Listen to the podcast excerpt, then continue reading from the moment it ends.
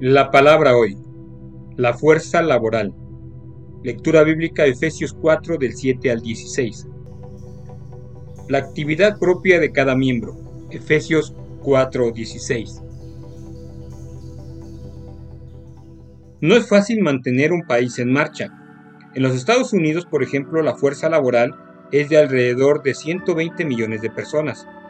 Esto incluye a 14 millones de vendedores, 5 millones de obreros de la construcción, 1.3 millones de granjeros y 5 millones de trabajadores del transporte que llevan las cosas a donde deben ir.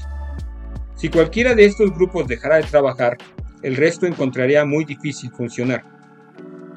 Piensa ahora acerca de la fuerza laboral que se necesita para mantener en marcha una iglesia grande y todos los ministerios cristianos que van con ella. La escuela dominical, la obra juvenil, las misiones de los niños, la escuela cristiana, el centro de orientación para madres solteras, etc.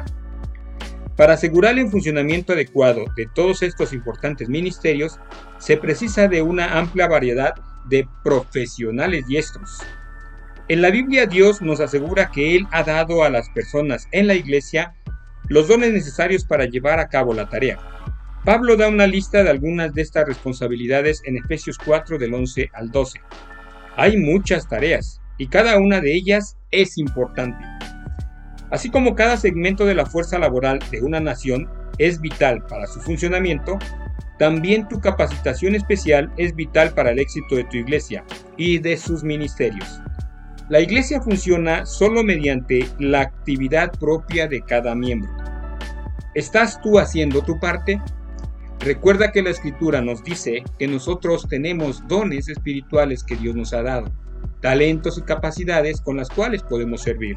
Por ello, te pedimos que medites si es que estás poniendo a funcionar aquello que Dios te ha dado. Cada miembro de la iglesia que actúa solícito significa un miembro de la iglesia que pone su parte a funcionar para la gloria de Dios. Que Dios dé descanso a tu cuerpo, alma y espíritu y que en esta noche recobres las fuerzas necesarias para que el día de mañana, si lo permite Dios, por aquí nos sigamos escuchando. Que Dios te bendiga.